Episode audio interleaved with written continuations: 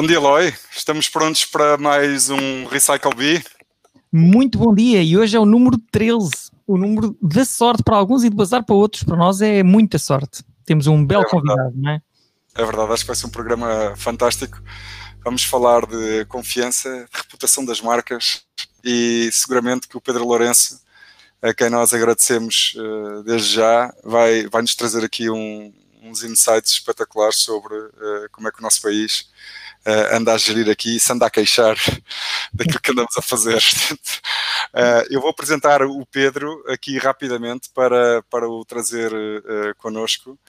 Um, o Pedro Lourenço nasceu no Porto, onde vive e construiu a sua carreira profissional. A sua formação em design de comunicação potenciou o seu espírito empreendedor, criativo e comunicador. Em 2008, fundou a MegaClick Multimédia, uma agência de comunicação especializada em desenvolvimento web, que deu origem em 2009 à rede social de consumidores Portal da Queixa, sendo hoje o maior influenciador no consumo em Portugal, que é visitado por mais de 1,8 milhões de consumidores todos os meses. Possui 500 mil utilizadores registados, mais de 8 mil marcas presentes na plataforma e recebe em média 12 mil reclamações por mês fundou em 2019 a marca global Consumers Trust, devido ao crescimento exponencial e à consolidação do Portal da Queixa como o principal marketplace de reputação, que permitiu alcançar um novo posicionamento ao internacionalizar a sua plataforma para mercados como Espanha, uh, Libro de Queijas, por exemplo, Libro de Quejas, e África do Sul, Complaints Book. Pedro é hoje embaixador dos direitos dos consumidores pela Comissão Europeia, através da iniciativa Your EU Right. Foi também cofundador da Associação MEST para a Promoção da Criatividade, Inovação e Empreendedorismo em 2012. O seu lema é antes feito do que perfeito. Pedro, bem-vindo. Bom dia. Parabéns por, por, eh, pela tua vida, basicamente, não é? porque isto já começou há, há, um, há um tempo mas uh, a responsabilidade que tu ganhaste de representar uh, os consumidores, uh, eu acho que é motivo de orgulho para todos os portugueses e, e eu, pelo menos para mim, pessoalmente, é. Muito obrigado, muito obrigado. É, não, é muito lisonjeante ouvir isso e é, é, aliás, é motivador quando na realidade nós ouvimos aquilo que fazemos e, e, e percebemos que isso tem impacto na vida das pessoas, que acaba por, no fundo, um, ser uh, uh, bem recebido e, e, o portal da queixa hoje em dia acaba por ser exatamente esse o sentimento que eu consigo entender que causa nos consumidores e, nos cidadãos em geral, que é algo que está lá, ou seja, as pessoas já, já adquiriram, já habituaram-se e hoje em dia já poucas, pouca necessidade de apresentação uh, tem, e isso para mim, sem dúvida, é, é um motivo de muito orgulho. Uh, e hoje venho-vos falar uh, daquilo que na realidade moveu e move a grande parte do, do que nós fazemos no, com, com o portal da queixa, que é a confiança, e, e depois teres-me apresentado de alguma forma, acabo também no fundo ficar com esse peso de assumir aqui o controle deste, deste programa que tenho acompanhado e, e, que vos congratulo também por, pelo sucesso e por aquilo que no fundo vocês têm a fazer para é, é, é mesmo muito gratificante ouvir uh, conversas uh, como todas as outras 12 uh, que estão para trás, e hoje sou o 13 terceiro, como o, o Eli estava a dizer, sorte para uns, azar para outros. não, sou, não sou supersticioso. Por isso, espero que realmente nós possamos falar aqui um pouco sobre algo que, que é fundamental e continua felizmente a ser muito importante na relação entre as marcas e as pessoas, uh, fundamental, uh, principalmente porque a confiança é algo muito profundo. A confiança, sem dúvida, é é algo que nos move e, e, e, basicamente é, é, é, aquilo que faz com que na realidade se construa relações. Um, e hoje em dia colocamos em causa muitas das vezes o que é que na realidade é a confiança ou de que forma é que ela pode ser construída ou que importância é que ela tem. Mas usamos este, este termo e usamos no, no fundo este ato uh, de confiar uh, diariamente e muitas vezes ao dia, uh, e grande parte delas fazemos de uma forma totalmente intrínseca, sem pensarmos ou sem racionalizarmos, e eu acho que é esse também o ponto uh, que eu gostaria de aproveitar para levar aqui um bocadinho à conversa e fazer um bocadinho uma reflexão, uma discussão, um, porque uh, ainda agora em backstage estávamos a falar de imensos temas, assim num espaço de 10 minutos passamos por tanto tema, e acho que quase todos eles tinham por base sempre a confiança, ou seja, uh, estaríamos nós a pôr em causa certos e determinados procedimentos, certas e determinadas situações, uh, com base na nossa desconfiança, e estaríamos muitas vezes também uh, a falar em outros temas em que, na verdade, estávamos felizes porque confiávamos. É? E, e, isso é, é, é, na realidade, algo que é muito importante que nós tenhamos essa, essa consciência. É? Sem dúvida, sem dúvida, Pedro. E eu, eu adiciono, quer dizer, com os tempos modernos veio uma coisa chamada concorrência, que veio uh, fazer com que essa confiança que falas que as marcas tinham herdada de anos e anos de história já não chega já não chega, portanto já é preciso ter uma reputação, uh, uma, uma, reputação bem estimada, já é preciso dar, dar um retorno aos clientes e é isso um bocadinho que o teu portal conseguiu. Eu não vou aqui sequer fazer daquelas perguntas básicas, como é que começou a ideia e tal, não, isso já deves ter respondido inúmeras vezes, não há quem não conheça o portal da Queixa. Eu pergunto é, de facto, se tu tens sentido essa mudança, é, ou melhor, tu tens sentido porque tu sofres no pelo que as marcas, o que a reação às vezes das marcas às queixas que, que o teu portal reflete, mas se tu tens sentido sentido que algumas das marcas são realmente preocupadas em ter um, um retorno positivo ao cliente. Qual é a tua opinião? O que é que tu achas? Olha, uh, na realidade, nós já estamos online desde 2009 uh, e, uh, sem dúvida, sim, no, já foi muito escrutinado, já falei muitas vezes da forma como tudo começou e, e, e começou com um problema, ou seja, começou com a necessidade de querer resolvê-lo e, e não ter como. Eh, porque aquilo que eu encontrei há, há quase 11 anos atrás eh, foi, na realidade, eh, ferramentas que não conseguiram solucionar o meu problema. embora que, muitas das vezes, e já há 11 anos atrás, as marcas demonstrem essa vontade e tenham essa vontade. Eu acho que a grande dificuldade, sim, está na forma como nós, enquanto marcas, nos posicionamos para solucionar e qual é o interesse e, e, e, do ponto de vista daquilo que é a aprendizagem que nós vamos fazer com, com a tentativa de resolução desse problema, uh, mais até do que a vontade em, em, em resolver. Porque vontade, acho que uh, é intrínseco, acho que na realidade é, é, transversal a qualquer um de nós enquanto consumidores, cidadãos ou até mesmo uh, colaboradores ou administradores de, de, de, uma marca, é algo que faz parte daquilo, daquilo que é a relação entre seres humanos, que é a vontade de resolver um problema. E aí não ponha em questão. Por isso, do ponto de vista uh, daquilo que era a tua pergunta, as marcas sim, têm essa vontade e continuam a tê-lo porque uh, o impacto de, um, de, uma resolução de um problema uh, é, é, muito gratificante e tem um retorno enorme naquilo que vai ser a construção a longo prazo da, da relação que fica entre a marca e esse mesmo consumidor. Por isso, esse é um objetivo que claramente existe e está sempre presente na estratégia de uma marca. Uh, a grande questão é que impacto é que tem a não resolução e porquê que algumas marcas ainda não despertaram para, esta, para esta estratégia, não é? porque hoje em dia nós assistimos a uma alteração comportamental muito grande, com, com a utilização cada vez mais frequente da internet, cada vez mais nós, enquanto consumidores, estamos constantemente na internet a traçar toda a nossa jornada, desde aquilo que é o momento da pesquisa, desde a tomada de decisão, a procura de opiniões, a compra cada vez mais online, e depois também a fase seguinte, que é a partilha dessa experiência, ou, nomeadamente, no, no caso de haver um problema, a partilha desse problema através de plataformas como o Portal da Queixa.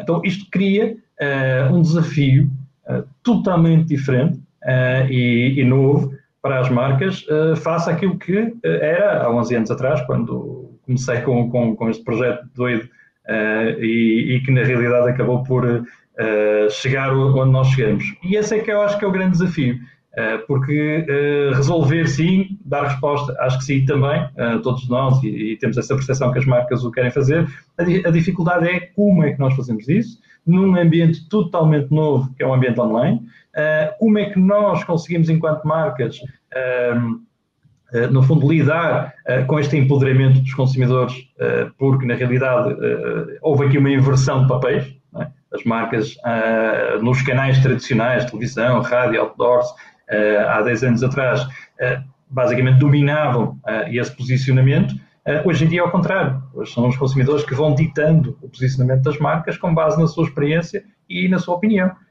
e, e esta é que é a grande dificuldade e o desafio. É verdade, e, e, e eu, digo até que o online veio trazer outro desafio, que antigamente uma pessoa ia comprar um, um, par, um par de ténis ali a uma, uma loja que custava muito, e não encontrava, ou, ou tinha sido maltratado, depois tinha que se deslocar a outro sítio para procurar outra vez o mesmo par. Hoje em dia não, uma pessoa online abre outra tab no browser, vai a outra loja, procura um preço mais barato, é muito mais fácil esta migração de marca do, e, e, e, e o impacto comercial que isso tem é muito mais fácil de existir agora no online, não é? As marcas acho que já se aperceberam disso, não é? Uh, gostava, gostava, de, gostava de ler aqui uma, uma coisa que o Pedro nos escreveu um, para lhe fazer aqui uma pergunta. Que tem, ele, ele diz aqui: o relatório de 2020 da Eldman Trust Barometer faz 20 anos de pesquisas e estudos acerca da confiança na população mundial ao longo dos anos tem sido uma ferramenta muito importante para auscultar a opinião dos cidadãos em geral, retirando da equação a raça, o credo, a cultura e a política local. O Pedro trouxe-nos aqui uma, uns tópicos muito interessantes de, para nós dissecarmos, eh, mas eu fazia-lhe aqui uma primeira pergunta que tem a ver. Eh, Pedro, pensas que nos últimos 10 anos, por exemplo, a confiança da população mundial pela via dos portais e pela via de, de, daquilo que a tecnologia possibilita hoje em dia também às pessoas se queixarem. É? A confiança das pessoas nas empresas e nas instituições aumentou, a teu ver? Olha, é, é muito curioso é, e ao mesmo tempo é de alguma forma, do meu ponto de vista, atenção, é, frustrante. É, e porquê? Eu vou, vou-vos, vou colocar, eh, eu aproveito se me permitires, faço aqui um bocadinho de enquadramento para, para, para explicar um pouco aquilo que é o meu raciocínio eh, claro. uh, acerca uh, desse tema e um pouco também acerca daquilo que, que é uh, o meu ponto de vista da, da, da confiança. porquê? Porque a confiança na realidade, se nós pensarmos dessa forma, o que é? a confiança é um ato de fé, ou seja, é na realidade a capacidade que nós temos de assumir o risco de fazer algo de uma forma diferente. É? Eh, porque ehm, se na realidade eh, nós já temos um, um, um procedimento ou, ou, ou, se temos um, um, ambiente em que nós consideramos confiável, é? esse processo por si só ehm, não tem que ser colocado em causa. É? Nós só vamos colocar em causa, na realidade, a nossa capacidade de confiar quando se abre uma nova, um novo desafio, uma nova circunstância em que nós temos que avaliar esse risco. Okay? Um, e isto vai mudando ao longo do tempo, uh, vai se adaptando, uh, contudo, a, a forma, a, a, base da confiança uh, e como nós confiamos enquanto seres humanos um, é um processo que mantém-se. E, e, para vos dar aqui uma ideia, fazendo aqui um bocadinho este, este paralelismo uh, do, ponto de vista histórico, uh, como tu estavas a referir, e, o, o, o Edelman Trust Barometer é, é, na realidade um mecanismo que um, eu tenho acompanhado ao longo dos anos, um, não há 20 anos, infelizmente, mas pelo menos há, há 10. Um, e que tem mostrado ao longo dos anos, porque é, é, um, é um, estudo mundial, é um estudo que, no fundo, reflete uh, uma opinião ou, ou uma visão um, muito alargada, uh, porque é de vários países e, exatamente como, como referiste, uh, retira da equação uh, todos esses elementos que, que, no fundo, poderiam contribuir para alterar aquilo que possa ser a confiança nas pessoas, nas instituições, nas empresas, nas organizações, mesmo na comunicação. E, e, e, o que, no fundo, o que se extrai é aquilo mais, mais básico, mais profundo, eh, que nós temos enquanto seres humanos. É? Então, para pensar um pouco, se nós recuarmos um pouco no tempo, muito lá atrás, é? em que as sociedades viviam de uma forma muito mais isolada, de uma forma também mais, mais fechada, nós, se pensarmos dessa forma, e, e, vamos imaginar agora aqui, por exemplo, no, no, no, grupo de pessoas que aqui estamos, três, né? vamos imaginar que nós vivíamos numa pequena aldeia, numa pequena vila, e eu, entretanto, pedia uh, dinheiro emprestado ao Eloy. Né? Uh, o Eloy, por sua vez, fazia-me esse empréstimo e eu, por alguma razão, depois não conseguia uh, lhe pagar dentro daquilo que tinha sido o nosso acordo. Né? O Eloy com certeza queria perder a confiança em mim e queria possivelmente transmitir esse mesmo sentimento para o Ricardo e depois eu ficaria com uma má reputação e dificilmente conseguiria voltar a pedir dinheiro na minha comunidade. Okay? Isto é a forma como a confiança entre as pessoas, no fundo, se vai mutando e nós vamos ganhando ou perdendo. É? Com o passar do tempo, com a evolução, nomeadamente no, até principalmente no século passado, as instituições começaram a ganhar este poder, começaram, no fundo, a transformar a confiança de uma ou outra forma. e essa dimensão que foram, que foram, foram conquistando obrigou a que esta, esta forma de confiar se fosse adaptando e a partir daí começou-se a construir tudo aquilo que nós hoje em dia entendemos como contratos, como seguros, como as garantias, uh, tudo aquilo que nos distanciou uh, deste sentimento de poder confiar uh, entre pessoas e passamos a adquirir mecanismos que ocupassem esse espaço da, da, da própria confiança. É? Então, isso ao mesmo tempo, durante bastante durante uma janela temporal bastante grande, nós fomos confiando nas instituições um, dessa forma, porque olharíamos para uma instituição como um banco, como um seguro, uh, e não questionamos, não, não colocamos em causa uh, aquilo que, que, que, nos é uh, transmitido através de um contrato. Okay? E a dizer, pode interromper. Certo. Deixa, deixa... Desculpa, Desculpa. Diz, diz, Ricardo. Desculpa uh, e, e, é só aqui uh, pegar numa coisa para ver se, se conseguias dar-nos a, a, tua opinião, porque o Rui Rocha meteu aqui uma, uma pergunta daquelas que nós gostamos provocatórias, uh, em, que, em, que, em que ele pergunta se já existe muito volume de reclamações contra bots.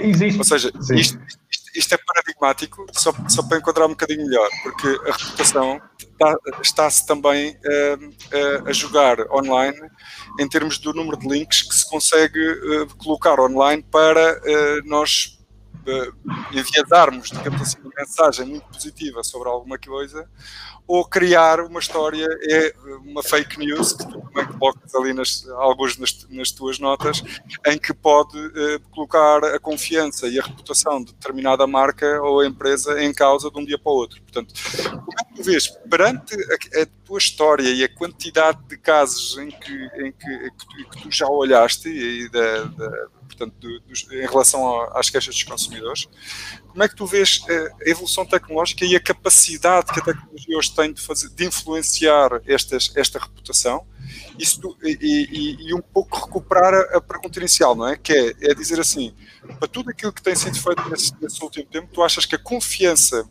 neste momento é maior do que era há 10 anos atrás? 10 anos. Ou mantém-se com outros, com outros ingredientes? É isso. é mais isso, é, é mais nesse sentido.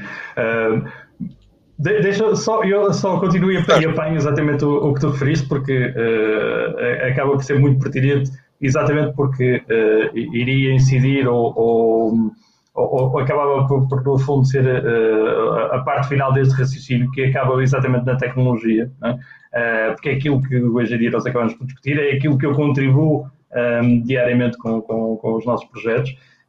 Mas depois tem que ver exatamente com este processo histórico, ou seja, uh, aquilo que nós durante muito tempo fomos confiando nas grandes instituições, uh, a dada altura, a tecnologia um, acabou por, no fundo, nos retirar uh, de alguma forma essa confiança e acabou-nos por retirar novamente essa confiança por uma razão muito interessante, que é, de alguma forma, nós voltamos novamente ao ponto inicial uh, lá atrás, que é uh, confiarmos um pouco do peer-to-peer, -peer, ou seja, confiarmos das pessoas para as pessoas mais do que daquilo que são, na realidade, uh, estes insights da, das, das, grandes instituições. Não é? e isto depois tem, tem muitos factos históricos, tem, tem, tem muitos acontecimentos que acabou por, no fundo, ao longo do tempo, não há um momento em que nós possamos dizer, ok, foi a partir daqui uma milestone que uh, fez esta alteração histórica ou, ou comportamental.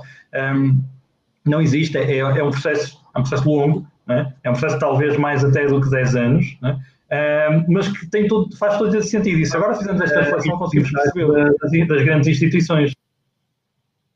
Desculpa. Houve aqui um. Não tivemos aqui um problema de som, mas não foi, acho que foi só uma interferência, Pedro. Podes, podes ah, okay. Uh, e, e, e, isso é a parte, a parte, interessante. Porquê? Porque na verdade tinha a ver com isso que dizias, Ricardo. Uh, nós, a dada altura, uh, começa a entrar a tecnologia na, nas nossas vidas.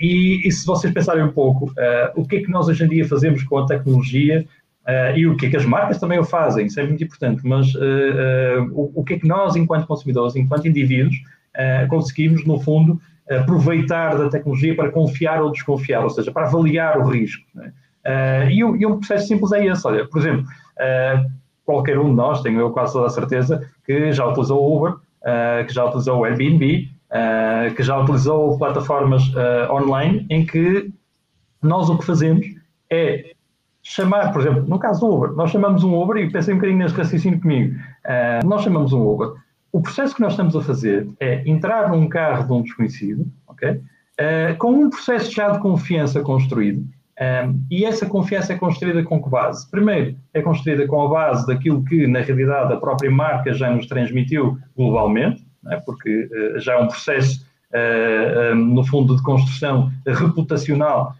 que nos permite, enquanto indivíduos, se for a primeira vez, ou segunda ou terceira, utilizar um Uber, nós, à partida, vamos confiar na estrutura, na organização, mas mais do que isso, o que nós vamos fazer é confiar uh, na avaliação, no rating uh, que aquele condutor tem, um, ehm, e é com base nisso que nós nos vamos sentar no, no, no, no banco do passageiro mais ou menos confiável, uh, porque podemos estar à frente, podemos estar nesse caso até atrás de um condutor com um, um rating de 5 estrelas ou uh, com um condutor de um rating de 3 ou 4 estrelas. Okay? Tocaste num ponto muito, muito importante, uh, Pedro. É, chegou o fenómeno dos reviews e dos ratings, não é? Que é algo que não existia.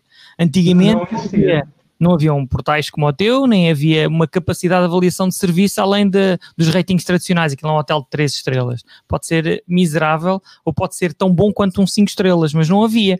E agora, em, em, em, sítios como o TripAdvisor, o Booking, o Airbnb, como falaste, e o, e o Uber, claro, existe esse rating. Eu sei de pessoas que vão a sítios novos, eu próprio faço, uh, vão a sítios novos e querem procurar um restaurante, vão ao TripAdvisor, ver quem é que tem o melhor rating, se gosta das reviews e tudo mais. Uh, e esta cultura de avaliação pública é algo que tem feito, tem tido bons resultados pela qualidade do serviço entregue, não é? Eu acho que as pessoas, as marcas. Exatamente. exatamente. Eles percebem que aquilo é importante para atrair novos clientes, não é? Portanto, eu acho que é algo que eu, eu sinto que em Portugal, se calhar isto mais uma vez pode ser um bocadinho polémico, em Portugal até há poucos anos o cliente não ia primeiro, havia, não havia aquele tratamento uh, extraordinário quando uma pessoa entrava numa loja, uh, faltava ali um cuidado, excepto algumas, uh, algumas exceções meritórias de marcas que sempre foram, que trataram bem os clientes, existem bons exemplos no Porto, em Lisboa e no interior.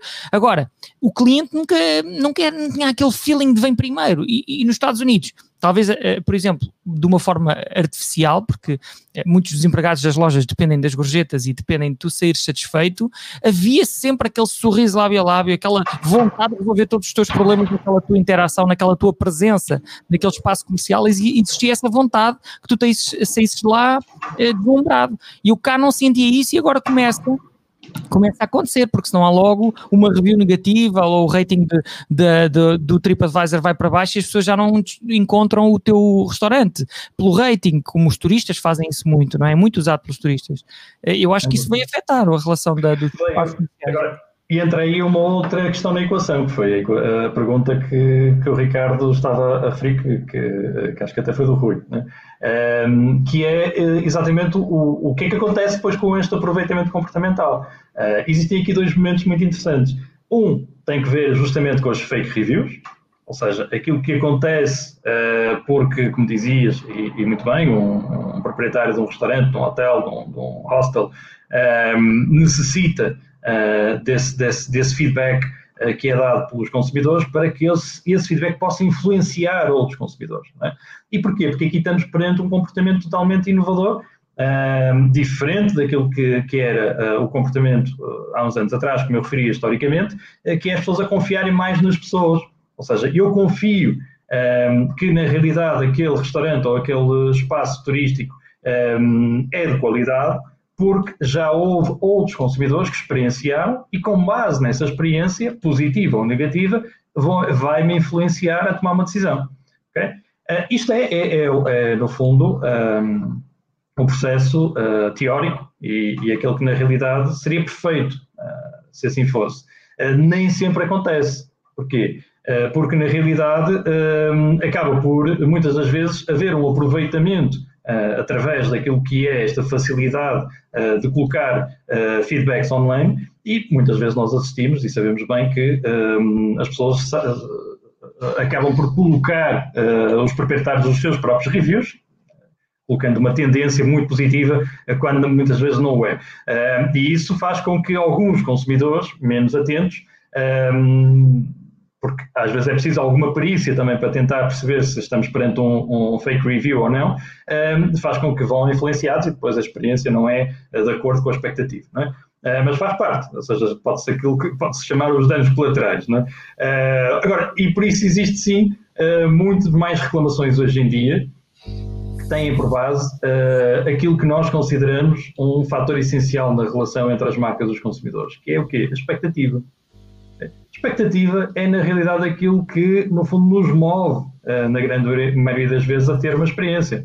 Okay? Mais até do que adquirir Sim. um produto uh, ou, um serviço. A expectativa é, realmente aquilo que nos é colocado como um desejo, porque juntamos aqui neste processo eh, os influencers, juntamos, juntamos aqui o storytelling, tudo aquilo que tem a ver com as estratégias de marketing, que nos fazem ter o desejo de passar por uma determinada experiência. Okay? Então, essa expectativa é, é, colocada lá em cima e depois sendo curada, sem dúvida que dá a uma reclamação, não é? Pedro, em relação aqui a este, eh, obrigado por uh, essa, a tua experiência é realmente fantástica e deixa-nos aqui um, bocadinho a perceber um bocadinho melhor como é que depois nós vemos online algumas histórias ou aparecem algumas notícias complexas de resolver. Mas este, este é, é, é aquilo que nós temos aqui na, no ecrã, não é? Os 77% dos inquiridos acreditam que os CEOs devem assumir a liderança na mudança em vez de esperar que os governos a imponham. Ou seja, isto, isto também é, uma, é um resultado, digamos assim, de um estudo, do tal estudo que tu, do barómetro que tu, que tu segues. nós, nós todos esperamos comportamentos que tardam em vir por parte dos CEOs e por parte das lideranças, ou seja, as instituições demoram muito tempo a adaptar-se a esta nova realidade ou por outro lado, achas que também as, as empresas se estão a proteger neste, neste momento é? de, de, pandemia, de contexto social que é, que é muito complexo? Uh, eu, eu, por acaso, não, não, não tinha aqui, mas uh, só para. Não sei se vocês sabem, mas o, um dos maiores uh, transmissores de desporto do mundo, que é a PIN Sports, que é da Ásia, foi hackeada uh, por uns amigos ali da, da Arábia Saudita e eles têm um site, uh, têm um site governamental, portanto, a injetar um, um, logotipo em vez de ser be in, be out. Ou seja, então eles têm, eh, cada vez que estão a transmitir via satélite, via streaming, whatever, em vez de, em vez de estar be in, está be out, porque é, é, realmente a guerra entre os Emirados Árabes Unidos e aquela malta toda ali da, daquela zona do planeta é, é muito complexa. Portanto, nós claro. O Eloy sabe bem da minha dificuldade aqui com, com estas matérias e o, Francisco, que hoje não pode estar aqui connosco como host, também tem assim umas, umas opiniões radicais acerca disto, não é? Mas tu imagina, imagina o portal da queixa com, com, a, com, a, com o impacto que o portal da queixa tem hoje, uh, em termos nacionais. É? É, a informação hoje em dia além de ser difícil segurá-la, não é? Ou, ou, de garantir que, que ninguém a, a utiliza perniciosamente, é, é, é, tão difícil que. Uh, onde é que está também aqui esta, esta parte dos CEOs? Os CEOs também não. Eles, se calhar, muitos dos CEOs acreditam que têm que ter maior flexibilidade mais rapidamente, mas por outro lado estão a tentar perceber como é que. Deixa lá ver que é que isto vai dar, não é? Porque eu acho que há muita gente com esta, com esta sensação. Sem dúvida, e, mas eu, eu interpreto, interpreto por acaso uh, uh, esta conclusão uh, do estudo dessa forma, mas também com, com, com outro prisma, ou seja, uh, com, com, outra vertente, que é, uh, voltando novamente à questão da confiança, uh, que é neste caso a desconfiança que cada vez é maior e é, e é mais evidente dos cidadãos nos governos. Okay? E que na realidade nós temos vindo a assistir isso, não só em Portugal, acho que em qualquer outra parte do mundo, e, felizmente em Portugal ainda não temos, ainda não temos, espero que não venhamos a ter, mas não temos ainda circunstâncias tão extremistas como nós estamos a assistir em outras partes do mundo e em, em, em, economias de grande escala. que são bastante mais preocupantes e, e, no fundo, nos colocam em causa alguns princípios basilares da democracia daquilo que nós acreditamos enquanto cidadãos, ou pelo menos que decidimos acreditar como a forma mais razoável de podermos viver em sociedade. embora não existam verdades absolutas, mas com certeza não serão muitas daquelas, pelo menos na minha opinião, que poderão estar a querer emergir. Um, mas desse, de, desse ponto de vista, de, daquilo que estava aí uh, nessa conclusão, em que 74% dos inquiridos, e estamos a falar de cidadãos mundiais, não estamos a falar só em Portugal, uh, refletem a sua confiança, ou pelo menos a sua, eu acho que até aqui um pouco mais até a esperança, né? uh, na, naquilo que é a capacidade dos, dos CEOs uh, tomarem a liderança, uh, mais do que aquilo que é a dependência uh, que nos foram habituando a ter dos governos. Okay? nós, enquanto democracias, uh, acharia eu, ou seja, às vezes pode ser uma utopia, ou pode ser uma forma errada de pensar que ao longo do tempo íamos ser cada vez menos dependentes dos governos, é? porque essa seria a esperança de qualquer sociedade que começa a desenvolver-se por si só e começa a criar condições para que qualquer um de nós, enquanto empresários, criativos, colaboradores, eh, tudo aquilo que nós somos enquanto seres humanos, pudéssemos contribuir eh, e esse contributo fosse favorável para um crescimento como um todo. E nunca numa perspectiva de que nós vamos crescer como uma sociedade sob um governo em que vai tirar daí os seus dividendos e que vai daí também se mostrar ao mundo Uh, e, e, com base nisso, uh, muitas das vezes limitarmos uh, enquanto players, enquanto intervenientes na, na, na sociedade. Okay? Eu, eu até. assim ficaste aí querendo. não, não eu, eu, eu, estendo um bocadinho só a dizer que eu acho que pá, os governos andam a correr um bocado atrás do prejuízo. Andamos numa época com tamanha inovação. E não é só tecnológica, é a nível da genética e, e, da robótica, e que os temas da ética, uh, da ética não estão a ser debatidos ao nível que deviam estar a ser debatidos. Um, isto da condução autónoma, das consequências da condução autónoma, da robotização, da perda de empregos, do shift das pessoas de empregos antigos para empregos novos, a requalificação das pessoas, estes temas não estão a ser debatidos. Nós temos as tecnológicas a liderar esta mudança do mundo, uh, as grandes, as Googles, Amazons, Facebooks, Apples e afins uh, andam a mudar o mundo, uh, andam a testar os limites do que conseguem fazer e os governos andam ali um bocadinho, epá, o que é que eu vou fazer? Vou chamá-los ao Congresso, vou-lhes dar uma, um raspanete. Mas aquilo não está a resultar, quer dizer, não chega a isso. É? Acho que os governos estão mal equipados, a nível europeu, a nível mundial, estão mal equipados para, não é, não é policiar, mas pelo menos regulamentar a utilização destas novas tecnologias. Acho que falta muito trabalho da Comissão Europeia, muito trabalho mundial.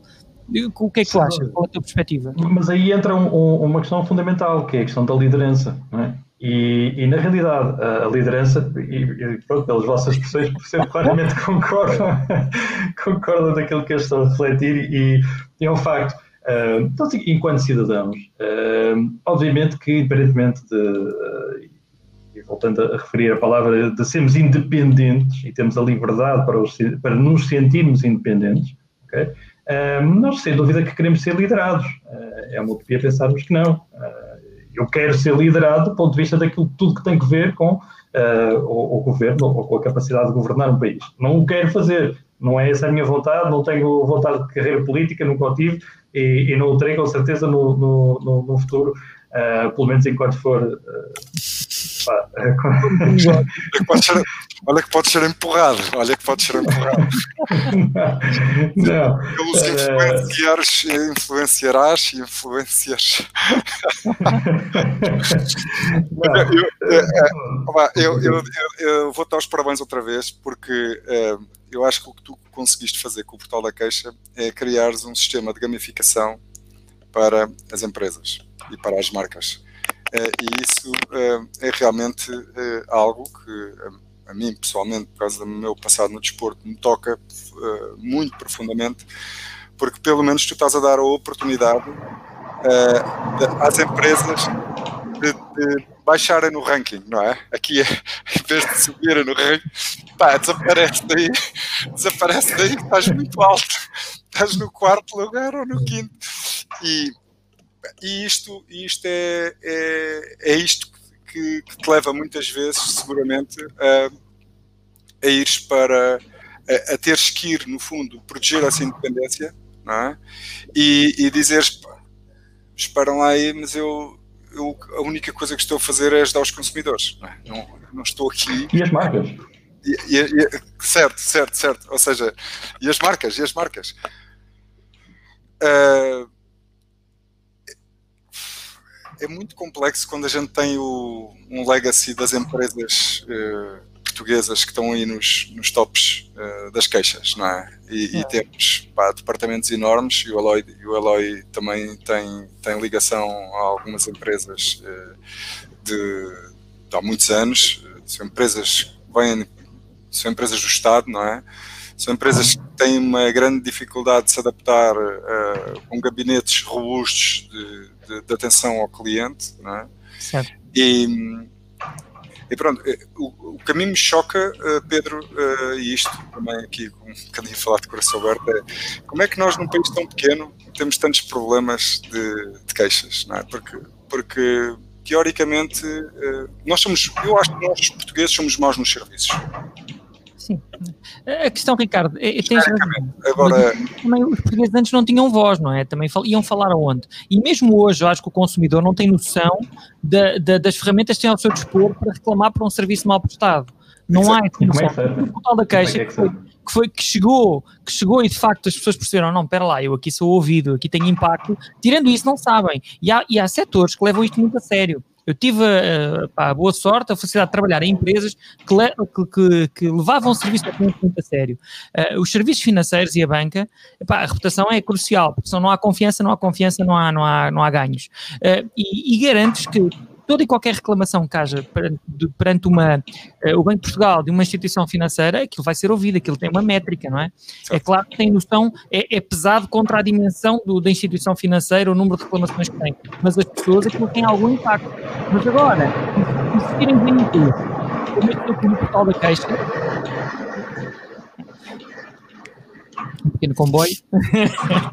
Agora, existirem veículos como este portal da Caixa, onde isso é fácil acontecer, pá, isto é muito importante, as pessoas têm que ter noção dos seus direitos. Acho que, por exemplo, o livro de reclamações, acho que foi uma excelente iniciativa. Eu sei que é, é moroso, pode ser uma logística chata para as, para, para as empresas, para os, para os, estabelecimentos, pá, mas uma pessoa pode reclamar se sentir injustiçado. No estrangeiro há sítios onde és maltratado, às vezes como turista ou o que seja, e não podes reclamar a ninguém. Aquilo morre ali, quer dizer, ou, vais, ou sais para fora e vais ao outro lado, gastas o teu dinheiro no outro lado, é a única forma de, de impacto que podes causar, ou então não tens voz acho, acho que, como tu estavas a falar, no passado, esse, essas empresas nunca tiveram ninguém a dizer nada, qual é, onde é que uma pessoa podia chegar com uma reclamação. A não ser que quisesse gastar dinheiro e meter um advogado, uh, não, não, não havia maneira. Hoje em dia tens, além dos portais online, tens o Correio da Manhã, que é sempre um, é sempre um veículo. Portanto, as pessoas têm mais maneiras. E os reviews, e os reviews, claro, que são importantes, afetam o negócio diretamente. Mas tens razão, Pedro, falaste há bocado de um tema que podemos falar mais. Uh, tal como as fake news políticos, as fake reviews também existem, não é? Uh, muito. E é um problema muito grave. É. E, e, e eu, eu, posso começar por aí, e eu vou ser polémico, atenção. Uh, mas. Ah, não, nós gostamos dessa parte também. Mas não sei só eu. o reivindicador. Uh, não, mas, mas vou, vou, vou, chegar lá porque na realidade eu tenho uma opinião muito, como vocês devem compreender, uh, já, já são alguns anos um, a lidar com, com, com, esta matéria alguma informação e na realidade já, já me dá a oportunidade, pelo menos, uh, de, de, construir uma opinião bastante mais bem informada acerca daquilo que é o panorama e, e, e, e no fundo, um, pegando na questão uh, uh, daquilo que é o paradigma uh, que os consumidores têm à sua disposição e as ferramentas que podem utilizar, mas eu falo já sobre isso. Deixa-me só pegar aqui mais uma vez na questão que o Elo estava a referir, da questão das reviews. As fake reviews são um problema muito grande, cada vez maior, porque qualquer um de nós, e, e, pegando agora só aqui em três pessoas, muito rapidamente, uh, se fizéssemos, uh, no fundo, esse, esse inquérito, uh, perceberíamos que dos três, um, todos nós temos essa percepção de que vamos olhar para uma review e, e vamos ter a, a noção de um, de, um, volume que algumas delas são, são, são fake. e isso está-se está a tornar um problema, nomeadamente, eu posso-vos dar até essa, uh, essa ideia de que uh, o próprio fundador uh, do Trustpilot, com quem eu tive a felicidade de estar no, no Wave Summit do ano passado um, em Lisboa, referiu exatamente isso, ou seja, ele tem uma plataforma que é baseada em reviews e tem um problema diário que está constantemente a tentar encontrar soluções para combater as próprias fake reviews porque ele sabe que hoje em dia está-lhe a retirar muito da confiança daquilo que seria uh, expectável para chegarem à sua plataforma. E isso faz com que nós, enquanto seres humanos, porque somos assim, adaptamos-nos, um, ehm, já estamos a adotar um comportamento uh, muito interessante até, um, ehm, de olhar para a review. Uh, e se vocês pensarem um bocadinho, acontece, não sei se, se acontece convosco, mas possivelmente poderá ter acontecido já. exemplo flagrante. Vamos ao, ao TripAdvisor ou até mesmo ao Booking, procurar um hotel. Um, quando vemos as reviews, qual é a nossa primeira, uh, a nossa primeira ação quando olhamos para as, as reviews colocadas de forma uh, decrescente? Uh, o nosso principal comportamento é ir ver as piores reviews. Okay? É tentar perceber, dentro de um hotel, se na realidade as, as piores reviews são assim tão más ao ponto de uh, fazer com que eu não tome uma decisão. Se estamos a falar de um hotel que tem buracos no teto, se na realidade tem, é, tem uh, muitos hóspedes de, de, de, quatro patas ou algo do género, uh, e que na realidade não nos possa dar esse contributo para, para podermos usufruir da experiência. Então é este comportamento que nós temos cada vez mais a adotar, é, em vez de olharmos para as boas e sermos influenciados pelas boas, estamos a olhar para as más e tentar perceber se as más são assim tão más. Uh, e se não forem sintomas, ok, eu tomo a decisão.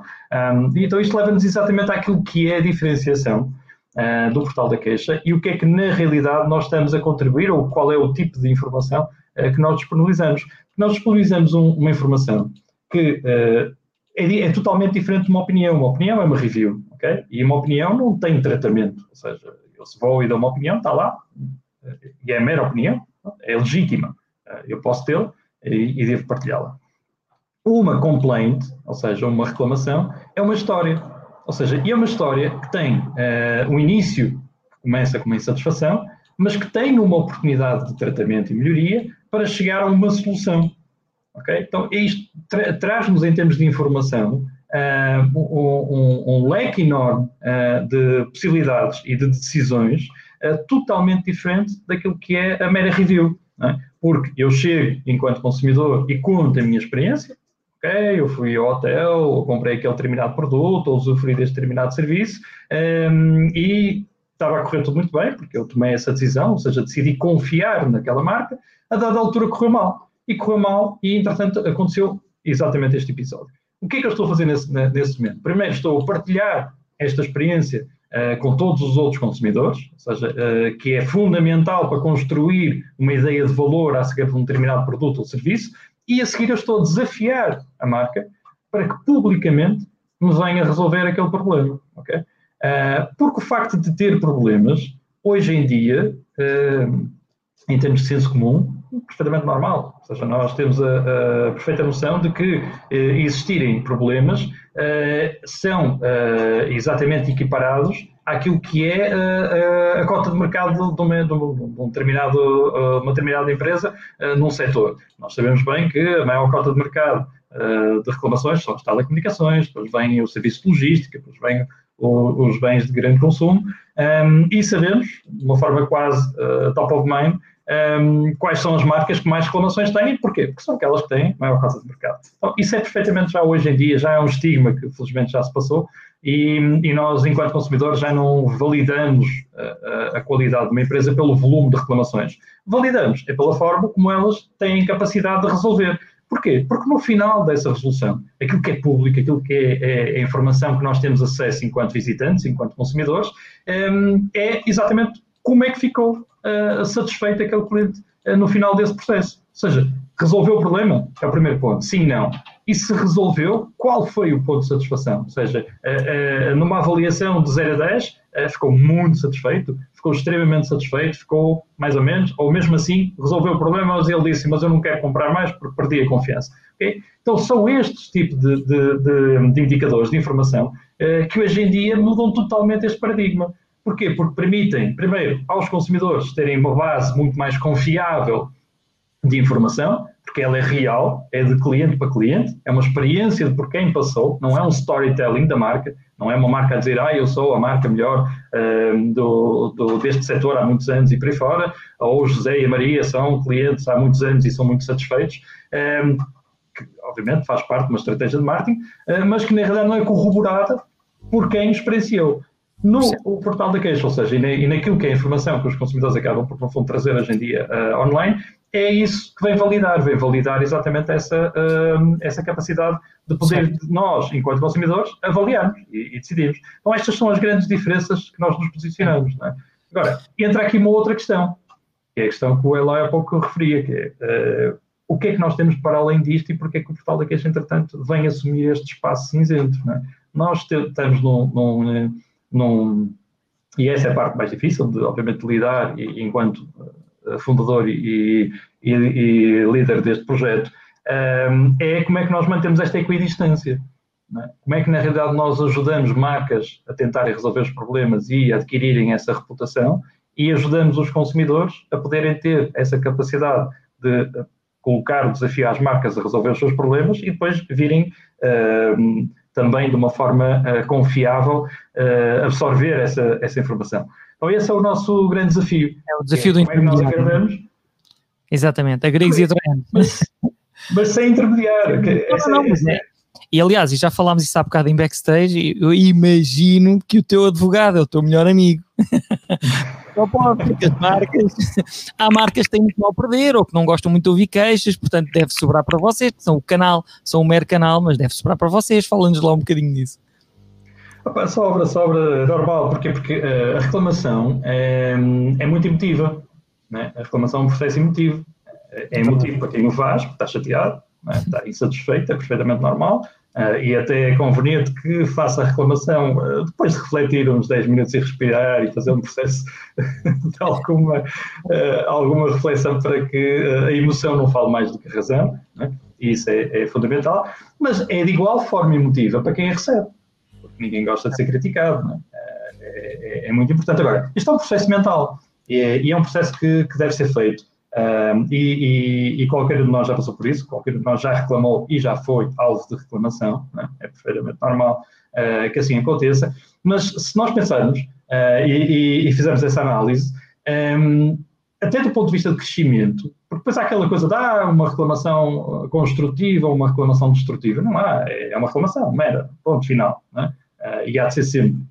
a questão é como é que nós aprendemos ou evoluímos uh, com, com uh, uh, esse tipo de conteúdo. Okay? Porque às vezes há reclamações muito injustas, há a verdade, há reclamações sim. que não fazem sequer sentido, porque sim, sim, são fruto da ignorância ou da falta de informação do próprio consumidor. É? E porque no momento ele acha que tem essa, essa razão e, e, na realidade pode não ter. E aqui entra um bocadinho aquele clichê, que é ah, o consumidor tem sempre, tem sempre razão. Não, o consumidor tem sempre a sua razão. É verdade. É que é algo totalmente mas, diferente. Mas tem que haver arte em, em, em, desmontar essa agressividade do cliente, não é? Tem que haver arte. E há empresas que o fazem muito bem. Há outras que não tanto. E há bocado o, o, comentário do Rui Rocha, aquela pergunta que ele fez, é muito que eu acho que traz outra questão. Os bots que ele falou que se havia queixas contra bots. Eu acho que um, um dos principais flagelos hoje em dia do customer service, o serviço ao cliente das marcas, é a automatização que para, para redução de custos não querem ter equipas de suporte ao cliente tão grandes. Uh, nos Estados Unidos era tipo por massas, não é? São bancos gigantescos. Eu, eu no, nos Estados Unidos, se eu quisesse reclamar alguma coisa contra, contra um banco, eu tenho que passar por uh, sete camadas de automatização antes de chegar a uma pessoa que fala comigo. E, e é um labirinto de opções no telefone para conseguir lá chegar. Isto está a chegar a Portugal está a chegar a Portugal. É sim, muito difícil sim. falar com uma pessoa. E o Covid veio extremar isso. Veio extremar isso porque, porque as equipas estão diminuídas, nem todas as em casa, sem dúvida. estão em casa, nem tinham as condições para, para ter os seus call centers ativos com todo o volume que tinham antes e as pessoas estavam com mais tempo para se queixar. Uh, portanto, acho que veio um, um a fome com a vontade de comer e não foi bem, né? Mas acho que isto para mim vai ser um desafio, porque é muito difícil uma pessoa conseguir reclamar. Eu sei lá, por, eu, eu cheguei a ligar sete vezes até conseguir ser atendido por alguém que me ouvisse para, para fazer uma marcação para ir a um banco digital. Quer dizer, é, é, é incrível. É justamente isso, é, é, e, e, era isso que eu queria que, que no, no, fundo ficasse com essa percepção. É, quando diz é difícil reclamar, não, vais ao portal da queixa, ou seja, utilizas canais externos justamente por isso. E é aqui que entra esse estigma, é aqui que entrou um bocadinho esta mudança de paradigma. E, quando referias há pouco a questão de nós sermos muitas das vezes alvo eh, de alguma retaliação, ehm, nomeadamente até legal. É um facto, é verdade, é constante. Porquê? Porque muitas marcas têm esse, essa posição, assumem essa posição. Ah, eu não, eu tenho os meus canais, eu construí, gastei imensos milhões em, em canais de call center. As pessoas que venham ou... cá, não é? As pessoas que venham cá, qual. que reclamem aqui, porque se reclamarem fora eu nem quero saber. Okay? Uh, e tem essa posição e assumir, é legítima faz parte da estratégia de cada um. Atenção, uh, quem sou eu para poder, de alguma forma, uh, criticar a estratégia? A questão é, eu, enquanto consumidor, posso sim avaliar. Isso, isso é um ponto totalmente diferente. Eu posso avaliar esse comportamento que eu acho que é errático. Ou seja, que é eu tenho um problema, eu já confiei na marca, já dei a oportunidade à marca, e quando eu precisei da marca, levantei a mão no ar e a marca disse por simplesmente não estou aí, uh, vou estar num sítio qualquer e ainda tens que vir procurar-me e ter algum esforço para poder chegar à conversa comigo, ok? Deixa-me fazer uh, duas é perguntas. Desculpa, desculpa. Uh, desculpa ter-te cortado. Deixa-me fazer duas perguntas. Uma tem a ver com uh, se tu tens, em termos da tecnologia, alguma, alguma coisa já desenvolvida para perceberes também a queixa do consumidor ou seja, para perceber ou para inferir se é uma, uma queixa, é só, se é só para dizer mal ou se é só para é uma coisa que não tem claro. absoluto sentido. Primeiro é, tirar os palavrões, não é, Ricardo? Primeiro tira os palavrões, depois tenta perceber a queixa. Muitos, são muitos, acredito. Certo, certo, certo. Essa é uma questão. A outra questão tem a ver com o lado das empresas, que é Uh, e aqui, nomeadamente, as marcas, ou seja, aquilo que tu dizias da brand reputation e da, da, confiança da marca, ou seja, como é que as marcas estão a olhar para o portal da queixa, não é? Ou seja, como é que tu vês o comportamento médio de uma marca que está no portal da queixa, já interage convosco muito porque quer, uh, quer uh, responder o melhor possível e quer ir para baixo naqueles, quer desaparecer dali da, do top, do top 5, do top 6 ou do top 10. Um, pronto, são esta, estas duas questões, ou seja, do lado dos consumidores, se, se, se, se vocês têm trabalhado um bocadinho uh, nesta veracidade ou autenticidade da queixa, é? por, por um lado, e por o lado das, das marcas, qual é, qual é a tua percepção, da tua experiência do envolvimento também do, dos, do, dos departamentos de, de, de, de, atenção ao cliente ou de quem resolve normalmente as, as, as, queixas, não é? Em relação à tua, ao teu projeto e, à, e àquilo que tens feito. Sim, Sim e, e, e isso é, é, é, muito pertinente porquê? porque, uh, como eu te referi, nós estamos a, online há 11 anos. Okay? Uh, é óbvio que há 11 anos atrás uh, de certeza que tinha um sniper em cada esquina a tentar liquidar-me, uh, porque na realidade uh, as marcas olharam para mim numa fase inicial dizendo quem é este que agora de repente uh, veio aqui colocar-se entre, entre nós e os consumidores, dizendo aqui podem reclamar à vontade e. E, no fundo, podem uh, partilhar a vossa experiência publicamente, ok? É trazer a público aquilo que, na realidade, são os problemas que muitas vezes ficavam entre as marcas e os consumidores, não é? Um, ehm, e esse era, uh, no, no, fundo, o grande conforto que se foi criando ao longo do, do tempo, que era uh, colocar este processo de reclamação uh, num punhado de pessoas. Ou seja, era eu, enquanto consumidor, a reclamar, do outro lado tinha mais duas ou três pessoas que recebiam a minha reclamação, depois conforme o desfecho da reclamação, eu ia partilhá-lo com mais três ou quatro pessoas à minha volta e basicamente aquele episódio ficava fechado um, num, num, num, grupo de, de 5, 6, 10 pessoas no máximo. Okay? Então isto não era do conhecimento público um, e essa informação não, não, não era utilizada uh, do ponto de vista daquilo que poderia ser a influência um, que iria facilitar a tomada de decisão de outros consumidores. Okay? Uh, o paradigma mudou com as redes sociais, com, com, a, com a, a utilização da internet e, obviamente, aqui em Portugal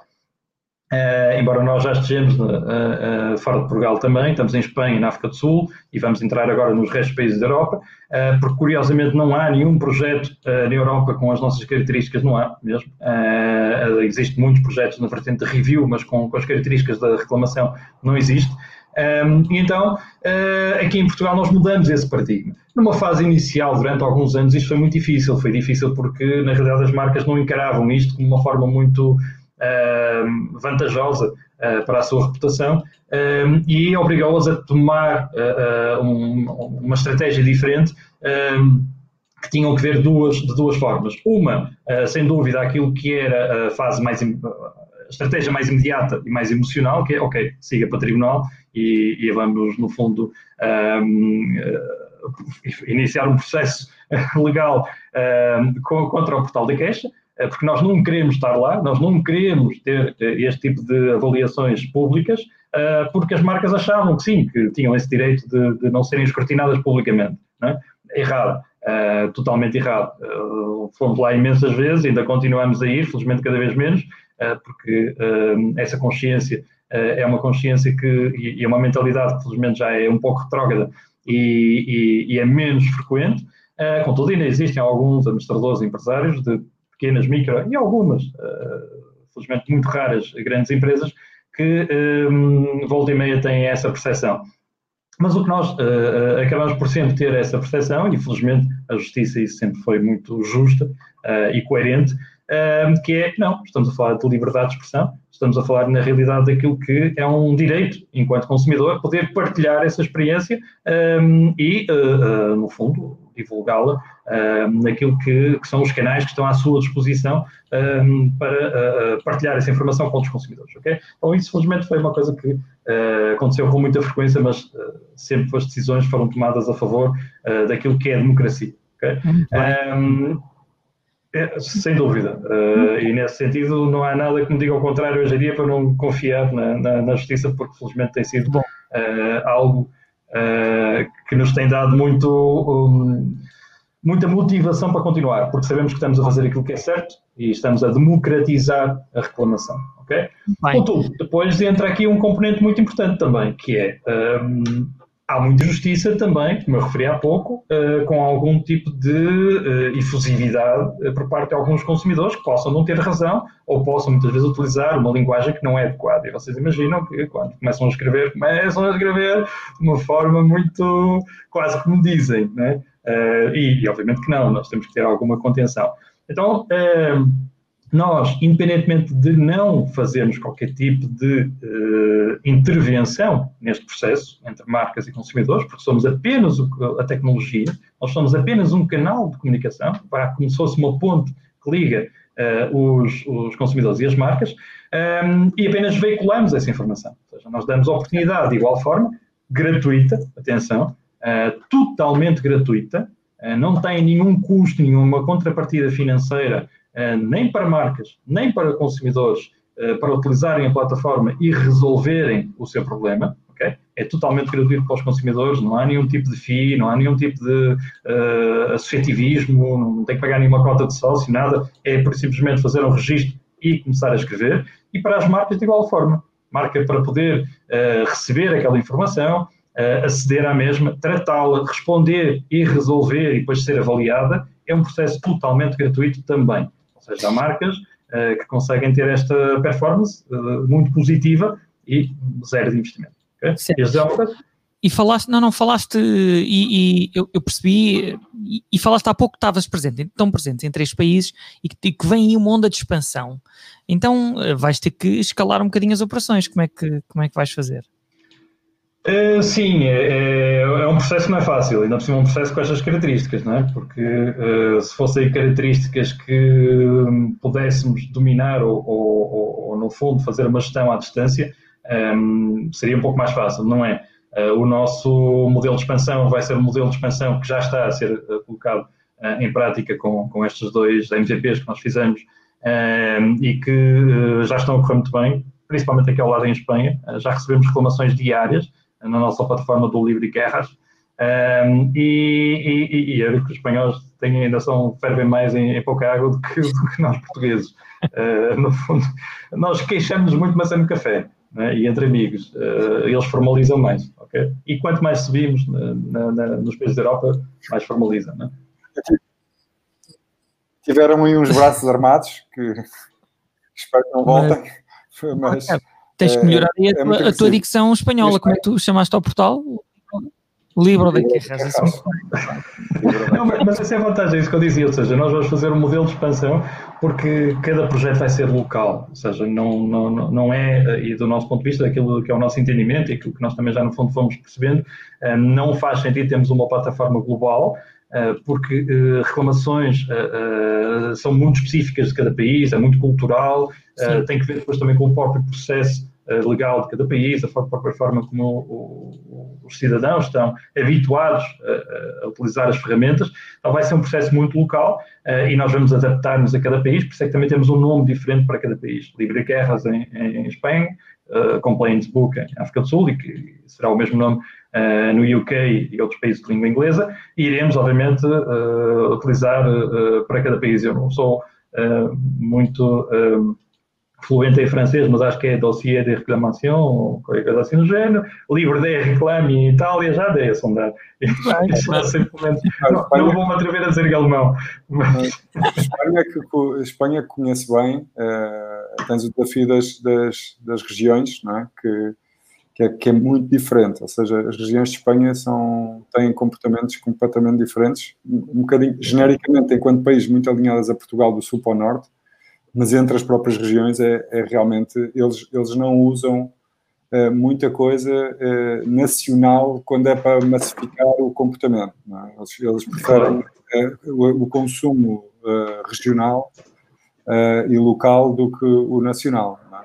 É? E depois e, e, era é, uma dessas razões que, que, me levou a fazer a pergunta, a pergunta há pouco de ah, nós aqui nós somos menos. Eu muitas vezes ah, penso que nós não, não utilizamos positivamente o facto de sermos pequenos e de nos conhecermos todos uns aos outros. É? E, e, isto na queixa tem um impacto muito grande. É? Ou seja, nós precisamos realmente de ter acesso a algum sítio onde sejamos ouvidos, não é? enquanto consumidores. Não é?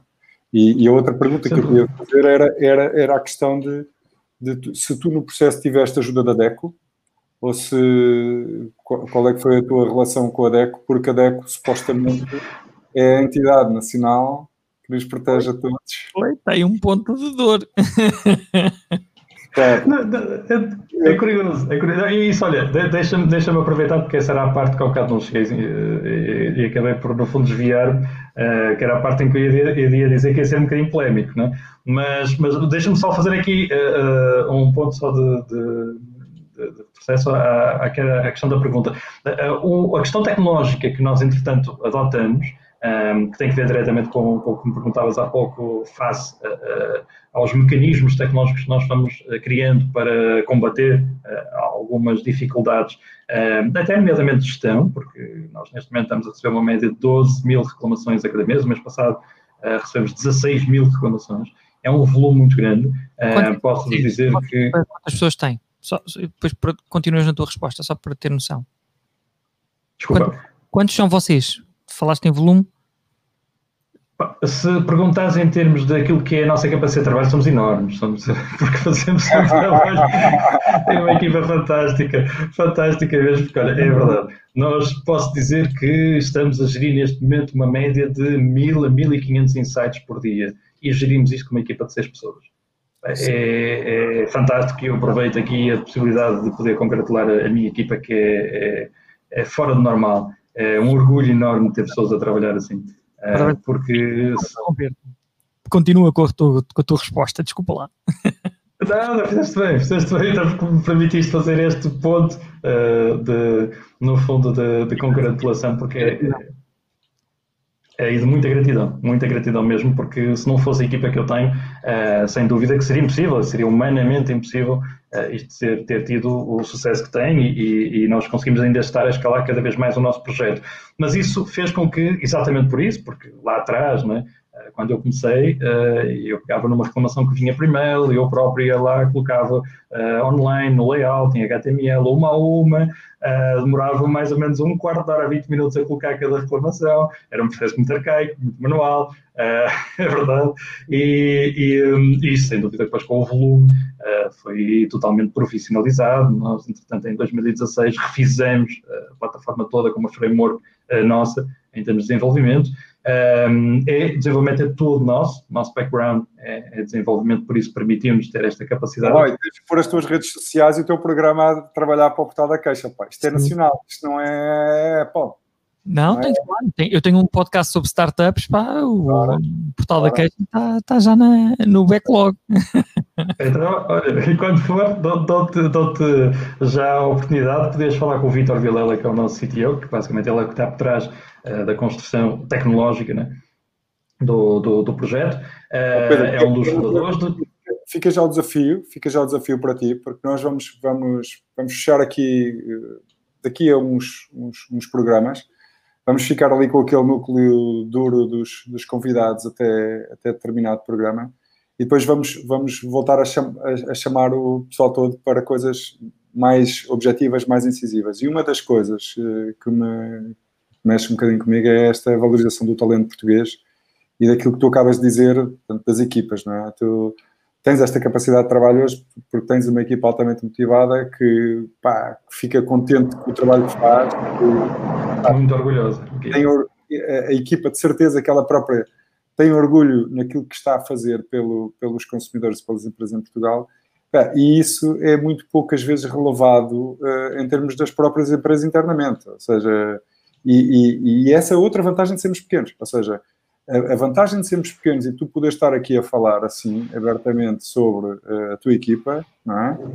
Pá, eu não me lembro de ter ouvido a última vez que eu vi uh, pessoas a falar bem das, das, suas pessoas e das suas equipas. Não é? Portanto, sim, sim. Este, este, é um ponto aqui que eu sei que estou completamente alinhado ao Eloy e às pessoas que estão, que estão, que estão com a responsabilidade aqui do, do Recycle Bee, que, que, que, nos ajudam a construir o programa, como o Rui Rocha, como o João Pico, como o Francisco Tomé, como o Luís Vidigal, como, como a Ana Neves, como, pá, algumas convidados que já tivemos para trás, que estamos muito alinhados em relação a esta matéria. E, e, e por isso virão pro, programas, se calhar até mais definidos por nós, em que Uh, também é mais fácil para os convidados terem aqui um papel uh, a desempenhar no programa em termos da sua experiência e, e nos, nos, trazerem as suas histórias. Sem dúvida, e nisto das startups nós sabemos que há, sabemos que há fatores de sucesso. Uh, a ideia, tudo começa com ter uma boa ideia, mas o segundo fator de sucesso, mesmo antes de capital, de timing, de sorte, o segundo fator de sucesso é a equipa. Se não escolheres bem as, as, primeiras pessoas para a tua empresa, são chave para o seu sucesso. Isto é, nas startups, no mundo das startups, é, é crítico. Porque. É o sim, primeiro, é o, é o primeiro em, em, vários estudos que são feitos, é o primeiro, primeiro fator de abandono das startups, sim. é a equipa, porque. Sem dúvida. O, é, é, fácil, é fácil de haver uh, objetivos de curto prazo, uh, mas depois, a partir do primeiro ano partir do primeiro ano, fundamentalmente, pá, começa o é. pessoal a ser contratado para outros lados e a dizer, pá, isto, nós vemos assim, nós vemos assim, nós os três podemos concretizar uma ideia agora e dizemos, é pá, muito giro, bora lá. Não, é verdade, é verdade. E, e uma coisa, qualquer, qualquer outro fator que falhe, tipo, imagina, não tens capital, ou, ou, não, ou o timing não é certo, pode atrasar o teu sucesso, mas não o elimina. Não é? uh, agora, se não tiveres uma boa equipa no início a desenhar o teu, o teu produto, o teu serviço, pá, estás arrasado. Ou não vais a lado nenhum, por mais ideia brilhante que tenhas, se não, se não escolhes bem, quer os teus cofundadores, quer os teus elementos iniciais das equipas, não há gordura, não é? Nas empresas tradicionais podem-se dar ao luxo de contratar um profissional, é pá, correu mal, uh, e a coisa ainda se gera por entre os outros, divide-se um bocadinho o trabalho e a coisa ainda passa tranquila. Agora, uma empresa que está a arrancar, escolhe mal o seu primeiro developer, por exemplo, que futuramente será o seu CTO, ou escolhe mal o seu primeiro gestor de projeto, está tá tudo tramado, não é? Portanto, e essa foi a minha sorte, posso dizer. Olha, uh, nós tive, tem, temos um processo de, de, crescimento muito difícil, muito difícil mesmo, até pelas várias circunstâncias que eu já fui dando aqui, uh, porque nós fomos mexer em dores uh, que, no fundo, não, não, não esperariam nunca terem sido abertas, não é? e a mudança deste paradigma nunca estaria na perspectiva de muitas empresas, de muitos administradores e, e, de muitos lobbies que já existem também há, há muitos anos, uh, mas eu felizmente tive, tive essa oportunidade. Uh, para vocês terem uma ideia, uh, nós tivemos seis anos a trabalhar no projeto até conseguir monetizá-lo. Até conseguir começar a monetizá-lo, aliás. Uma pergunta, foi, ia ser uma pergunta minha. Tu falaste que o portal é grátis, não é? e, e como, é como é que vocês monetizam isto? E essa, essa é, é a pergunta que, que, faz com que muitas vezes as pessoas entendam como é que nós conseguimos, no é. fundo, valorizar o projeto e, e ter capacidade depois de uh, crescer uh, com, com a monetização. Nós não monetizamos no processo da reclamação, nós monetizamos no que está para além do, do processo da reclamação. Ou seja, nós desenvolvemos um, um software uh, que permite às marcas fazer gratuitamente, ou seja, um freemium, uh, de forma free, fazer a gestão das reclamações. Nós depois criamos uh, ferramentas, features que são pagas, uh, que estão para além daquilo que é a capacidade ou a gestão em si. É? Como, por exemplo, Business Analytics, porque deve, deve, imaginar, nós reunimos informação constante, diária, de trends, de, de, de, de benchmark, daquilo que no fundo é toda a capacidade de resolução, de insights que são fundamentais para as marcas poderem entender onde é que estão a falhar e onde é que podem melhorar, opinião, uh, tudo aquilo que tem que ver com, com a parte da análise do próprio negócio, né? que ajuda a tomar a decisão da própria marca. Não é? Poder a mudança de estratégia. Exatamente, ou seja, uh, e isso é, é, cada vez mais uh, importante para, para que as marcas possam ter um, essa informação trabalhada, porque ela está lá, pública. Se a marca quiser, pode ir lá buscá-la e ela está pública. Só tem que, no, no, fundo, ter um processo de recolha, mining e depois de, de, de tradução uh, para alguma coisa que seja minimamente imediata para poder tomar uma decisão. Uh, depois tem outra parte muito, muito importante que é a parte da comunicação. Nós somos uma janela aberta para milhões de consumidores. É? Para vos dar uma ideia, mais de 90% dos nossos visitantes não reclamam. É só uma ínfima parte que entra no portal da queixa para reclamar. A maioria vai visualizar, é? vai fazer aquele processo de influência, de pesquisa. É? E, e isso, isso é muito importante para quem nos está a ver e quem, quem quer eh, entrar num novo processo tecnológico ou criar até uma página, um site, não é? Eh, porque esse, esse rácio é? entre aqueles que visitam e aqueles que depois entram para um determinado modelo de negócio ou uma monetização do, do próprio negócio é, é um caminho, lá está, seis anos Uh, e, Seis anos para começar a, a, introduzir o modelo de negócio, porque só começamos a monetizar depois. Os portugueses são muito bons e porque são também muito teimosos, porque se não fossem muito teimosos e persistentes. Sim, Opa, e, é, sim isso é uma característica resiliência era mais um programa Recycle só dedicado a essa componente. Muito, olha, e, e, falávamos da equipa e a parte boa foi essa. Eu, a primeira vez que abri a empresa, uh, abri a porta e fechei a porta e estava lá sozinho, ok? Uh, a minha equipa era eu. Né? Sei uh, como uma folha em branco a programar o primeiro portal da queixa, né? em 2008, lancei-o em 2009. Uh, programei-o sozinho, sem ter bases reais de programação PHP e, e HTML, CSS, e certo. muito daquilo que eu não sabia fui ao, ao Google. Eu tive, passei meses a, a, a, ler tutorials, a ver vídeos, para tentar perceber como é que eu ia fazer aquela ferramenta que eu queria, mas não sabia porque não tinha capacidade para fazer, então andei ali no, no, no processo de uh, faz e desfaz e, e, tentativa e erro. Felizmente, depois, a sei, quase um ano, já íamos a um ano e qualquer coisa, do projeto já estava ele online uh, ao onboard do, do, do Vitor uh, uh, como CDO, que obviamente depois podeu permitiu-nos escalar e, e, começar a construir. Né? mas em termos de gestão de projeto, eu ainda tinha a oportunidade, tive essa oportunidade de, de felizmente escolher um, um, outro elemento que também é fundador, que é a minha esposa, que também está comigo uh, desde o início do projeto e que uh, hoje em dia é CEO, ou seja, é, é gestor do, do, fundo de operações de, de, todo o projeto, faz uma gestão global, né? que trabalha comigo 24 horas por dia. E, e, e é um, Trabalha, uma felicidade enorme. Faz, faz, tudo, não é? Faz tu, esperemos que faça tudo, tudo, porque pá, 24 horas, não é? A tua mulher. Olha. Não é fácil. Não é fácil. Temos este processo. Deixa-me só, antes do. Nós já estamos com uma, uma, hora e um quarto, cerca de uma hora e um quarto. Sim. Nós fica, eu, pelo menos, ficava aqui uh, mais algum tempo uh, com, convosco. Uh, mas eu gostava de mostrar, de vos mostrar a vocês, mas de mostrar também a, a quem nos está a ver, uh, aquilo, que é, aquilo, que é, aquilo que eu vos contei há pouco uh, em relação ao, ao be-in e o be-out. É? Que é uma coisa mais tecnológica. Nós também queremos, queremos trazer aqui mais informação e temos muitas pessoas aqui neste grupo que, pá, que são muito sensíveis ao, ao, aos temas tecnológicos e, e, e gostávamos de, mostrar aqui algumas coisas que uh, são radicais para uma coisa que o, o, próprio Pedro coloca ali, não é? que é a incerteza em relação ao futuro. É?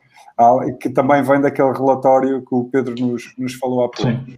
Mas esta é a página que eu vos comentava uh, há pouco, em que uh, vocês vejam, vejam que é uma página, este Be Out Be Out uh, Q, um, TV, Ceph of Sports, e vocês vão ver as imagens uh, do, do, do, do, no fundo do, do streaming dele com o logo Be Out.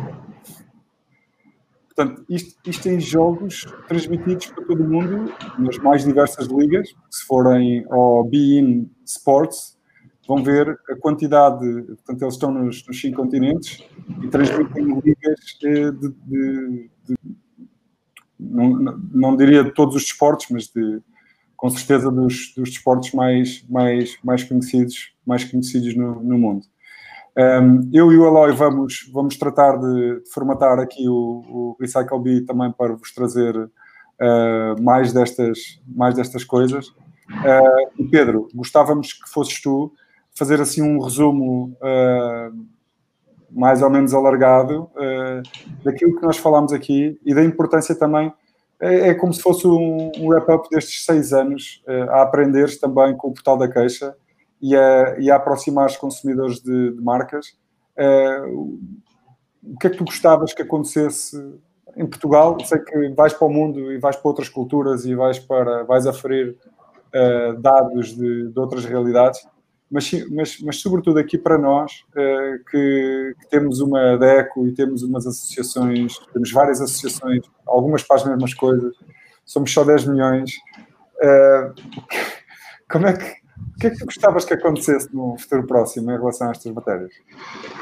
Olha, uh, ainda bem que acabas por, no fundo, fazer esse ponto de situação e ponto final uh, acerca daquilo que está a ser esta conversa fantástica que estou a adorar e, e aliás, nota-se pela minha efusividade na, na, forma como eu coloco uh, os meus pensamentos, porque também faz parte da, forma, das minhas características enquanto ser humano, mas, mas porque, no fundo, eu vivo muito, de forma emocional, aquilo que a minha vontade de poder contribuir e de poder criar. Eu, independentemente de tudo, não deixo de ser um, aquele miúdo que fui em pequeno quando recebi o meu primeiro Spectrum uh, em que percebi que a tecnologia era um mundo sem fim e que uh, havia muito para explorar e felizmente passei, uh, tive essa oportunidade, que vocês também tiveram, felizmente, de passarmos por, esta, por este crescimento da tecnologia desde os anos 80 até os dias de hoje, em que fomos experimentando e fomos percebendo aquilo que foram um, a, evolução tecnológica e, as mudanças comportamentais. Face àquilo que eu hoje em dia olho para, para, o, para o mundo e principalmente para Portugal, um, e, uh, e, pegando na, na, nossa conversa, que falamos da confiança, falamos da ética, da competência principalmente, que é aquilo que no fundo tem sido colocado em causa por, por, muito, por muito, muitas organizações, sejam governamentais, sejam empresariais, seja até a forma como nós, enquanto olhamos para as notícias, como olhamos para, para tudo o que nos rodeia, toda a informação que nos chega, em que um, temos dificuldade, muitas vezes, de perceber se os, indicadores, se os indicadores são verdadeiros ou não, para podermos confiar. Estavas a dar um exemplo agora da, da BIN e da BIAUT, em que, no fundo, a BIN está a ser utilizada de forma fraudulenta, com base naquilo que é a sua reputação, para um, um, esquema que um, poderá ser enganoso para muitos, com base na confiança que têm na instituição e quando vão se aperceber estão a ser alvo desse, dessa fraude por uma utilização indevida. Uh, e que isso reflete depois numa forma uh, quase que imperceptível no nosso dia a dia, uh, nas televisões, na informação que nós lemos através da internet, na informação que muitas das vezes nos é, é passada entre pares e que não é escrutinada suficientemente para que ela seja verdadeira. E, e, e acabamos por criar, ter uma consciência eh, muitas vezes global, sobre determinados assuntos errada, e que nos desvia, enquanto sociedade, para um tipo de comportamento que eu, muito honestamente, ehm, tenho algum, algum receio, porque estamos a perder a base de muito daquilo que nós fomos construindo ao longo do tempo, que é a construção do, do respeito, da harmonia, da convivência em sociedade, com base sempre na confiança, com base naquilo que nos sustenta enquanto seres humanos um, tendo uh, uma relação um, na sociedade uh, que permita ser institucional, que permita, uh, no, no, fundo, haver uma convivência. É? Então, aquilo que me apraz de alguma forma ficar orgulhoso, como eu referi também destes anos, já são 11 de, de, de, da construção de um, de um, projeto como este, um, ehm, foi esse contributo que eu fui percebendo ao longo do tempo que nós estávamos a dar para a sociedade, ehm, principalmente para colmatar uma falha uh, que eu identifiquei enquanto consumidor em, em 2008, uh, eh, que foi ter um problema e depois não ter forma de o resolver. Okay? Um, ehm, eu utilizei todos os canais que tinha à minha disposição à data, nomeadamente livre reclamações, nomeadamente associações de consumidores, um, ehm, contudo cheguei à conclusão que, enquanto consumidor, um, o processo uh, e, e, as ferramentas uh, que nos estavam a ser disponibilizadas não satisfaziam realmente a necessidade da resolução, não, não, não, não satisfaziam a necessidade da evolução, ou seja, daquilo que era a melhoria contínua, daquilo que era a capacidade de uma marca poder olhar para os problemas uh, que os seus consumidores têm no dia a dia e depois de que forma é que conseguia, com base nessa informação, melhorar. E eu acho que este é que é o processo mais importante, essencial e fundamental para a mudança e a evolução de uma sociedade é nós podermos olhar exatamente para aquilo que fazemos menos bem uh, e tentar colmatar essa falha com algo que possa ser mais criativo e que possa melhorar uh, não só o nosso produto, o nosso serviço, mas principalmente melhorar a vida das pessoas. E eu acho que esse é o principal contributo. infelizmente, eu tenho uma opinião Uh, e ela é, é, construída com base na, na, na nossa experiência, uh, que o, os mecanismos que os consumidores têm hoje em dia ao seu dispor do ponto de vista legais e, e governamentais, dos reguladores, uh, são parcos na, na, naquilo que é a sua capacidade de resolução. Assistimos, como assistimos ainda há muito pouco tempo, há coisa de um mês, a relatórios que são públicos por parte de, de, destas organizações governamentais, que no fundo demonstram que houve X número de milhares de reclamações recepcionadas no livro de reclamações eletrónico e físico e por outros canais, como centros de arbitrários de resolução de litígios e por aí fora, mas na realidade não assistimos nunca a resultados efetivos de resolução. Uh, o que é que me interessa a mim, enquanto consumidor, saber que uh, a ASAI rece recebeu uh, 300 mil reclamações num ano e mais de 90% dessas reclamações não eram exigíveis para tratamento.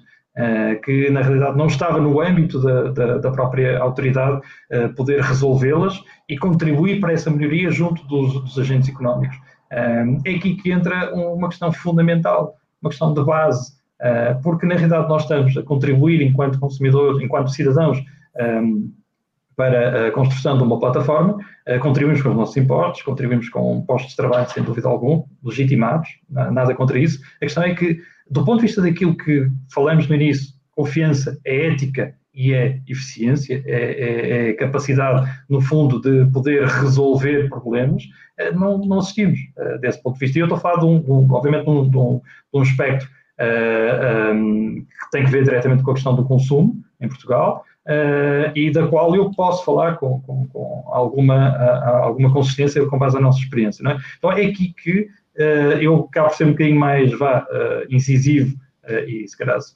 permites, mais polémico nesse sentido, que é nós, na realidade, não querendo substituir, atenção, porque nunca foi nosso objetivo, nem nunca será nosso objetivo substituirmos aos canais legais existentes, nomeadamente como reclamações e, e, e, todos os outros que estão um, disponíveis para o consumidor, uh, mas o que nós vamos fazer é sim, primeiro, alertar de que, na realidade, as pessoas não estão assim tão salvaguardadas dos seus direitos, porque têm essa percepção, confiam, vá, no sistema, mas o sistema nem sempre lhes dá resposta, nem sempre lhes dá uma resposta eficaz. Uma grande maioria do que eu vos referi, é verdade, esses, esses dados são públicos, a grande maioria, 90% das reclamações que chegam via mecanismos legais, não são elegíveis para tratamento.